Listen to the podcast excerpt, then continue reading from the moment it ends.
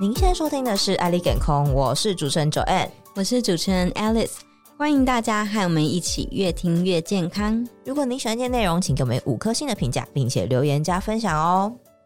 哎，Alice，嗯，我最近看到新闻就在讲说，很多人在就是疫情过后啊，嗯，特别容易长一个叫带状疱疹的东西，嗯，你有听过吗？有，我有听过，我还得过啊？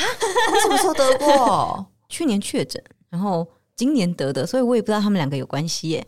啊、哦，所以这两件事情是真的有关系。因为如果是案例不只有你的话，呃，这个要请专家来为我们解惑啊。那有请我们台塑声音爱医健康诊所的乔胜林乔医师。两位主持人好，还有我们的来宾 Zoe。Hello，大家好。哎，乔医生，我们刚刚提到这个带状疱疹啊。嗯，我现在连带状疱疹什么都不知道哎、欸。好，其实国外的研究已经有证实哦，确诊新冠肺炎会增加罹患带状疱疹的一个风险哦。那为什么呢？其实因为罹患这个新冠病毒之后呢，可能会造成身体的一个淋巴功能会有一些的影响，而导致我们的免疫力会下降。那所以进而就会比较会引起这一些水痘病毒而引起的一些带状疱疹病毒再度活化，它就变成了是所谓的带状疱疹啊。哦，对。嗯，那这个的问题呢，其实我想很多人其实以前就已经有得过带状疱疹了，嗯，然后。那它最可怕的地方呢，其实不是只有皮肤上面会有水泡，那最重要是它影响生活品质的部分是在于它神经痛的一个部分啊。嗯、那当然，我觉得在那之前就要先讲什么是带状疱疹。嗯嗯，其实我们带状疱疹来讲的话，它的病毒就是我们在很多人小时候有得过的水痘，它其实就是水痘病毒引发的一个疾病哦。嗯，那。小时候，其实，在国外的统计上来讲的话，呃，很多的人如果他以前没有打过水痘疫苗的话，他几乎有百分之九十的人都在十岁左右就已经得过了。像我记得我是国中的时候被我妹妹传染的，欸、我妹那时候是念小学，然后她就。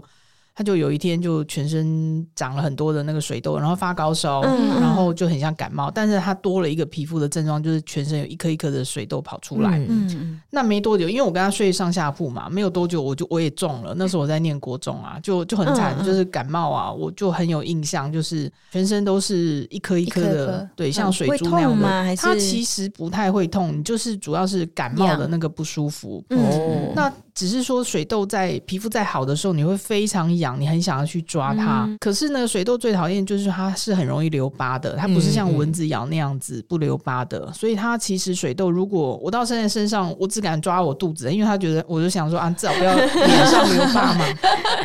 所以我的就是还是有留下一些痕迹，就是你抓的部分，它有抓破皮了，它就会留下疤痕。嗯，那这也是为什么水痘它传染力也很快。嗯，然后它的好发率也很也很高啊。一般的水痘传染率是百分之八十到九十，也太高。就是你在同一家里面呐、啊，嗯、就是如果有一个人有，你其实它的传染力是百分之八十到九十啊。是因为那个水痘破掉感染？没有，它其实是有点像呃，它的病毒传染的方式是接触性，还有飞沫性都有。哦、所以你可能咳嗽啊、流鼻水或者一起共餐啊，又没有分这个餐公筷母匙的话，可能就会传染了。嗯，那那听说水痘是越大越得到会越严重，这是真的吗？是我们有发现到说，如果是成人以后才罹患水痘的，他的症状就会并发症会比较多，可能会甚至到肺炎这样的状况，啊、因为他就是一个上呼吸道感染。我就说他，我我记得小时候那时候就是喉咙痛啊、发烧啊，然后流鼻水、打喷嚏这样子。可是如果是成人的话，他可能就会比较严重到肺炎这样的一个程度。嗯，那所以。后来就开始出现所谓的水痘疫苗，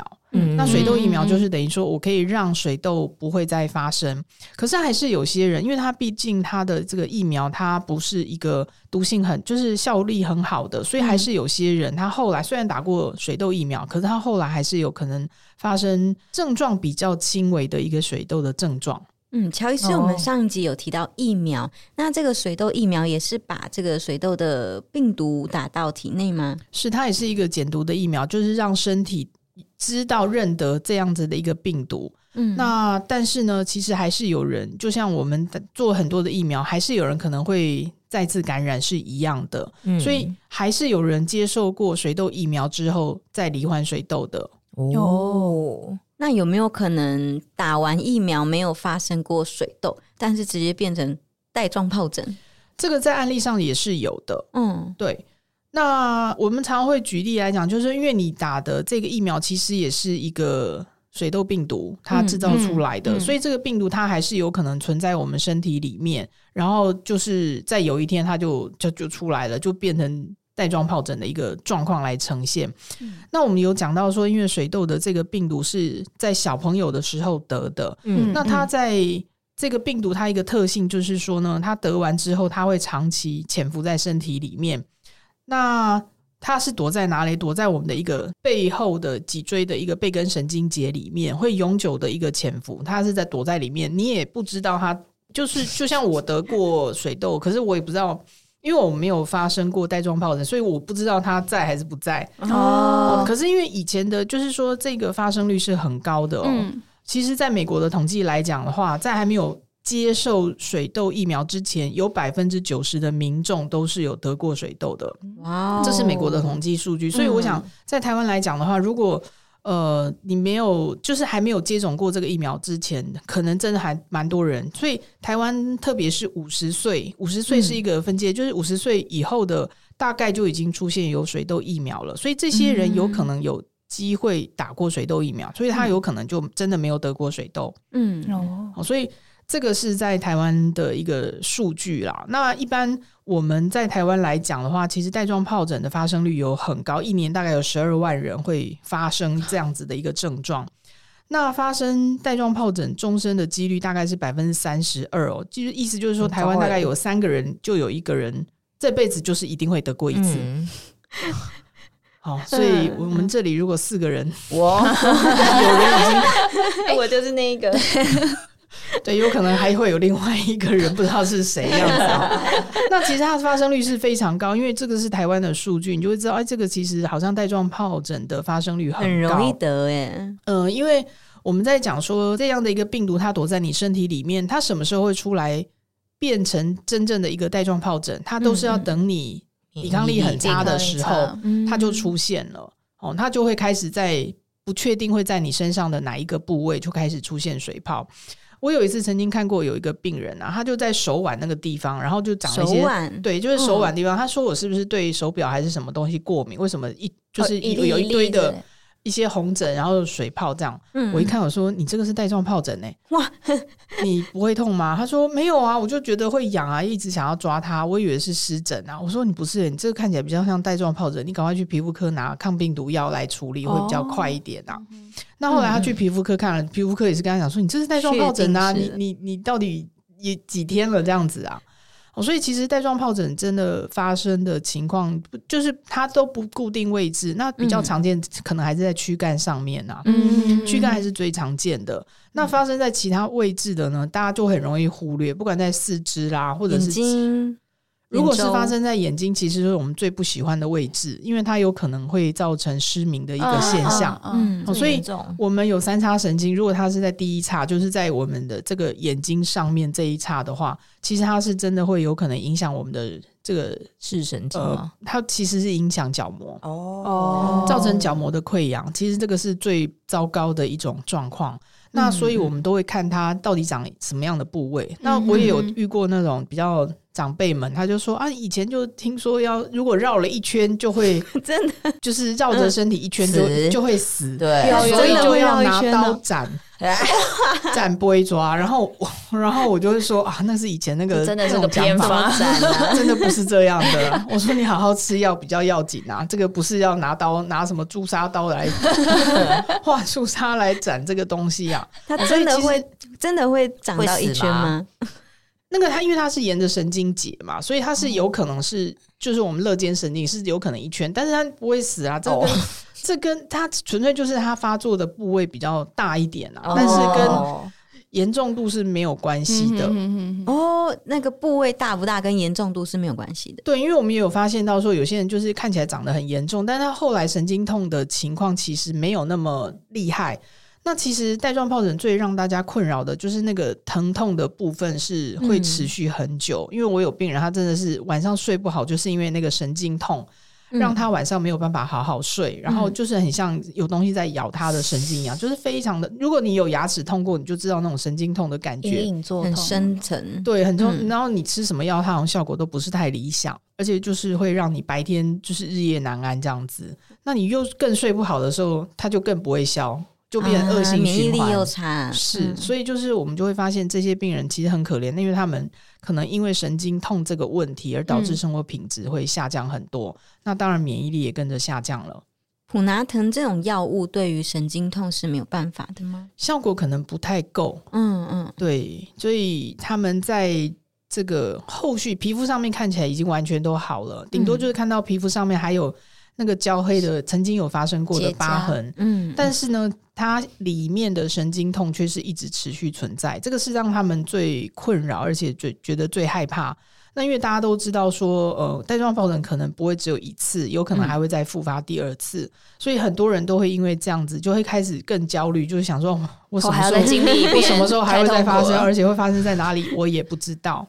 疫苗的效力是足够保护的吗？呃，你是问的是水痘疫苗还是打带状疱疹疫苗？两者有差别哦。这两个是不一样。水痘的疫苗它就是针对水痘来做预防。嗯，带状疱疹的疫苗它是针对，就算你已经有得过带状疱疹，你还是有必要打这样的带状疱疹。它可以让你的一个，就算如果说你真的很不幸又发生第二次的时候，症状是比较轻的。哦，那甚至它是可以比，它主要的目的是确保你。是可以不要再发生第二次的带状疱疹的问题，所以水痘疫苗跟带状疱疹疫苗是不一样的。哦，那建议都要施打。大部分的人都是大概在小朋友的时候就打过了啦，成人大概比较不会去打水痘疫苗，大概就会直接想说，他可能自己也不是很记得自己有没有得过，就干脆就是直接打带状疱疹疫苗了。对，嗯嗯。哎，乔是好奇，因为他说他是潜伏嘛，那假设他呃体内原本没有，但他有可能被别人传染吗？可以的啊，因为像我们刚刚有讲到说，如果一家里面，比如说刚刚你你有得过，你有得过带状疱疹，你家里面其实也有风险，只是它没有像水痘那么可怕，有百分之八十到九十。带状疱疹它还是有一定的传染力，所以就是说，你们比如说你的家人就百分之十五，嗯，只剩下百分之十五的传染力，有可能诶大家都没事，正好就是避过那十五。那意思就是说，其实你家里有人有有过带状疱疹的，其实还是有一定的风险存在。嗯，哦，所以它传染途径是一样的，对对对，接触传染，接触。对，都是透过接触传染，蛮容易传染。他们其实是很像的，它就是同一个病毒啊。对，然后它表现方式不一样，是它是表现的方法不同。一个是用完全就是皮肤长那些水泡来发生，然后另外一个就是从你的躲在你的神经节，造成你皮肤除了皮肤的一个伤口之外，还是会造成你神经痛的问题。那这样听起来会不会是因为就是大家在确诊过后免疫力变得比较低下，所以才会造成就是这么多人会去得到这种带状疱疹。就是因为可能在新冠过后，不管说是当初可能因为隔离在家里有情绪上的一些压力，或者是身体真的造成一些后续所谓的长新冠的一些问题，那这些都都有可能会导致他的免疫力下降了。哦，嗯，像带状疱疹这种，它的表现方式跟我们一般常见的疱疹啊，或者是湿疹啊，怎么去区分？一般的疱疹的话，大概比较常遇到都是在口唇的周围，这个是比较或者是外阴部的周围，这两个地方是一般一般一般性的疱疹是比较容易单纯性疱疹比较容易看得到的位置。嗯，那它也不太会有神经痛，就大概皮肤好了就好了，也不会有什么神经痛。那但是带状疱疹就不太一样，它是一群的水泡就是聚集在，而且可能是成条状或者整个片状的。那呈现在身体的某一区，而且他比较讨厌，就是因为他有神经痛的问题。那这个神经痛可能会持续的时间比较长，所以像有些人熬夜啦，或者是比较上火的，他其实可能有出现的是单纯疱疹。嗯，单纯疱疹，它就是诶、欸，嘴巴突然冒个泡啊，然后这样对，然后诶、欸，过几天一个礼拜就好了，就没事了。嗯，那这个是比较常遇到的啦。那一般的湿疹那就完全不一样，因为湿疹有可能是因为接触性啊，或者是像现在换季啊什么都有可能，所以湿疹的原因可能就完全不同。那它在皮肤上来讲的话，也比较少会很严重的水泡或疼痛出现。嗯。所以其实如果有点神经痛的话，嗯、其实就要警觉。对这个，不过有我也发现，就是我刚刚讲举例的，有些人真的就没有很严重、很明显的神经痛。嗯嗯，特别是他刚发生的时候。那他大部分神经痛都是后面，他皮肤都已经好了，都已经快好了，他才开开始发现哦，真的好可怕，因为他就很像被火在烧啦，或者是那种灼热的感觉，非常的不舒服。嗯，那像我们可以打疫苗来预防那个带状疱疹的风险嘛？那我们如果真的得到带状疱疹，然后并且有长期性的神经痛，乔医师，您是中医师嘛？能不能问问您，就是这方面有没有办法可以改善？好，那其实我当初也是有一些病人，他是因为睡不好，然后神经痛，就是一这件事情他一直反复，然后就会想说，哎、嗯，那个西医的疗程都结束，也不能再吃抗病毒药了，那他也不想一直在吃止痛药。那这个时候，其实你就要回到回过头去去想，为什么他的一个会发生这样所谓的带状疱疹？其实，在中医来讲，就是他可能气比较虚，嗯，导致他身体的免疫力下降了，所以他导致他可能会发生带状疱疹的问题。所以反过来，其实针对这类的病人，除了去让他的睡眠能够改善之外，其实我们也是要强，同时要强化他的补气的一个效果，让他的抵抗力能够提升。这个是以免他在第二次发生带状疱疹的一个很重要的一个方式。所以以我们在用药上来讲，就会比较加强在健脾补气这个方面。嗯，哎呀，小医生，哎，我好奇啊，就是。怎么样能会知道说我自己应该要现在要去施打呢？哦，嗯，我们在台湾来讲的话，大概就是如果你是五十岁以上，我们在定义所谓的免疫不全的人来讲的话，年纪是一个区分的方式啦。那或者是说，我们会讲说五十岁以上就是一个属于高风险的人。那另外就是说，如果你最近有一些心理压力，比如说，诶，最近工作压力很大，或者是我有考试，或者是我有什么样的一个重大会议。那或者是你最近有接受这个手术啦，或者是免疫力有一些比较明确的一些事情造成，比如说你你有糖尿病的问题啦，或者是你有在使用，你是癌症的病人，或者是你必须要使用一些的免疫抑制剂的人，那就很明确，你就是属于免疫系统比较低落的一群人。那这些人其实就是属于比较高风险的一群人了。嗯。主要是源自于免疫免疫力的低落，对，所以免疫力比较差的人，我们大概就会比较注意。那所有我们在做公费的一些治疗，嗯、就是我们国家会公费补助的，像比如说 BMI 三十以上的人，大概也算是免疫系统比较低落的人。哦，嗯嗯，对。那所以这一些人，其实他就是属于比较高风险，会有带状疱疹的问题。哦，哎、欸，那所以国家是会补助。施打带状疱疹疫苗目前是没有啊，还是需要自费的。希望眼睛一亮，并没有哦。那乔医师，像您的病人当中，就是您有遇到什么样的案例？您是有建议去让他去施打带状疱疹的疫苗吗？其实我们刚刚就会讲说，如果你是五十岁以上，那你以前不管你以前有得过或没有得过这个水痘的。问题，嗯嗯，那我都会建议，就是说，如果你自己觉得自己身体真的好像免疫力越来越容易感冒，或者是感冒拖很久不容易好的这种人，嗯、那我觉得为了保险起见，还是会建议去施打疫苗会比较安全，嗯、因为你一旦真的不幸，哎、欸，你身体真的有这些的病毒，然后它出来了，那个神经痛。会不会发生或发生多久，其实也是没有人知道的事情。嗯、哼哼，那因为我觉得那一段是一个比较痛苦的过程啊。那所以如果可以早一点去做一些防备，那当然会建议尽早去把这样的一个疫苗去完成施打会比较好。嗯，了解。诶，那我又好奇，就是如果儿时得过水痘，跟以后容不容易得到带状疱疹，这会是有关联性的吗？有得过水痘的人，他必定是会容易有这样子的机会，哦、因为他已经身体有感染过这个病毒了。哦、那这些病毒就是躲在我们的神经节里面。嗯，对，哦、所以几率会更高。这一辈子。它都是有这个风险的。我所以，我刚刚会提到说，在美国的在水痘疫苗没有出来之前，有九成的人都已经有得过水痘，所以你就知道有九成人就是属于高风险的人。对啊，这很多哎，非常的多，这个族群非常的大。那我刚刚也有提供一个数据嘛，台湾大概有三个人，大概有一个人，嗯嗯，就要发生带状疱疹，所以这个比率是不低的耶。哦，所以应该是鼓励大家去打这个带状性疱疹的疫苗。是，我们会比较，如果说你。嗯，很怕痛的一个人的话，那我觉得可能还是打个疫苗会比较有保障啦。哎、欸，可是可是这疫苗是不是打什么十年之类的就要再补打是吗？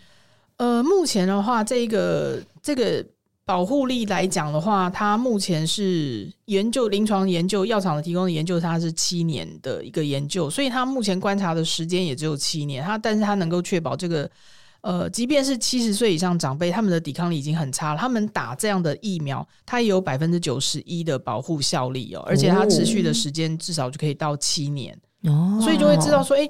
不是只有这个五十几岁的有需要打，其实你年纪越大的人，他就算免疫力已经很差了，他打这个疫苗保护力效果还是很好的。嗯，可是他打这个疫苗会不会有什么副作用？这个疫苗呢，我听到最大的副作用就是打的时候很痛。哦，每一个打下去，因为大家都这这这些年都有打过疫苗嘛，对啊，然后就会打了之后就开始大骂说，为什么这支特别痛呢？那为什么这只特别痛？哦，因为它里面的一些这个增强免疫的一些佐剂是比较特别的，所以它会很快速的吸引我们的 T 细胞在我们注射的这个周边，所以刚打下去针都还没有拔，它可能就会觉得哇，非常的痛不舒服。哦、那当然这个也是因人而异啊，有些人他就是觉得他觉得还好，因为他们都是经过呃，就是他要打第二针的嘛，再回来他就会再问他说。你还记得上次打吗？他就会跟你说，好像没有什么印象这样，但是刚针下去，他就会想起来了，一切就想起来了。哦，所以打下去会痛，并不是因为药剂本身造成的痛，很多都是这一个它里面有一些的免疫增强剂，嗯，造成很多的免疫细胞就立刻冲过来了，然后你就会觉得哇，好有感哦，哦，嗯。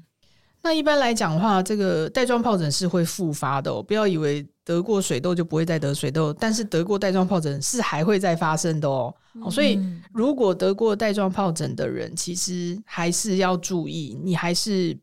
必须建议，我还是会建议说，你们可能也还是要施打这个带状疱疹疫苗，嗯，它是可以减少你复发的一个几率啊。嗯，有有一定的保护力，还是对身体比较好的。是的，嗯，那那他如果真的有人得过了，他想要施打这个疫苗，他是要隔多久会再去打会比较好呢？一般来讲，大概如果说你最近有刚发生过带状疱疹，大概半年后就可以到一些医疗院所，他就可以做这样的一个施打，嗯、那它可以降低它的复发率。了解。哦、那这个打疫苗能不能也帮助我？如果又复发了，那个疼痛感是不是可以再降低一点？是，它是第一个，当然它是降低它的复发率啦。那它就它的保护力来讲的话，它也可以让它的一个症状上是比较没有像轻微前面一次那样子的一个剧烈。嗯，那我这边还是要提醒，还是有一些是不太适合使用这个疫苗的人，就是说他有可能对这些东西会过敏，或者他这最近正好要准备怀孕啊，那或者他现在就是孕妇，那当然就是就先不要打这个疫苗啦。我觉得还是。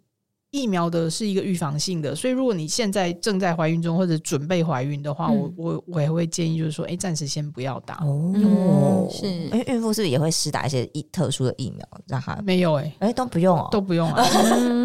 孕妇好像没有在打疫苗、啊、哦。嗯，那像我们之前 COVID nineteen 那那段期间，也是建议孕是会建议孕妇先打。呃，对，那一段时间是比较特别的，嗯、因为那一段时间，因为如果她。染疫的话，其实也有可能会比较严重，而且有可能连小朋友都会有问题啊。所以是是两害相权取其轻，我们就还是会，也许还是会建议他要施打疫苗。嗯，了解。哇哦，所以不会说孕妇打疫苗，然后身体具有那个保护力之后，小孩自然就有保护力。如果照这样的理论的话，应该现在所有的妈妈身上都什么 对都已经疫苗打过了。那 因为我们的胎盘是一个很好的阻隔啦，所以我觉得它在这个过程中间很多的东西是通不过去的。哦、举例来讲，这个小朋友的一个 DNA 性别血型都完全不同。嗯，那你如果说真的会传来传去，那大概早就。这个小朋友是留不住，不晓得谁会留不住，我不晓得，因为他会排斥嘛，嗯，对，所以就不会啊，因为有那个胎盘做很好的阻隔，那同样的很多的抗体就是过不去小朋友那边呢。嗯，哇哦，哎，那我们这集是我我我才终于了解到原来什么是带状疱疹 俗称皮蛇哦，原来如此，就是人家斩皮蛇啊。对啊，斩不断的。对，不是，但这个我也不知道为什么会有这样的。突然想到之前有大家不是说长针眼嘛？如果你长右眼，你的手要绕到你的后脑勺后面，然后这样去拉它，然后这样也可以防止就是你的针眼会扩大，就是有各种小偏方民俗疗法。对，可是斩皮蛇没办法斩啊，你要用刀斩，要用斩。那我我也不知道这个这个感觉就很很趣味，很很很奇怪的一个说法啦。了解，如果真的突然免疫力低下的时期啊，还是尽量找一些方式来预防。嗯嗯嗯。那今天非常谢谢乔医师的分享。那各位听众朋友们，如果还有要听我们聊其他的主题，都欢迎在评论里留言给我们哦。那我们今天就到这边啦，大家拜拜，拜拜，拜拜。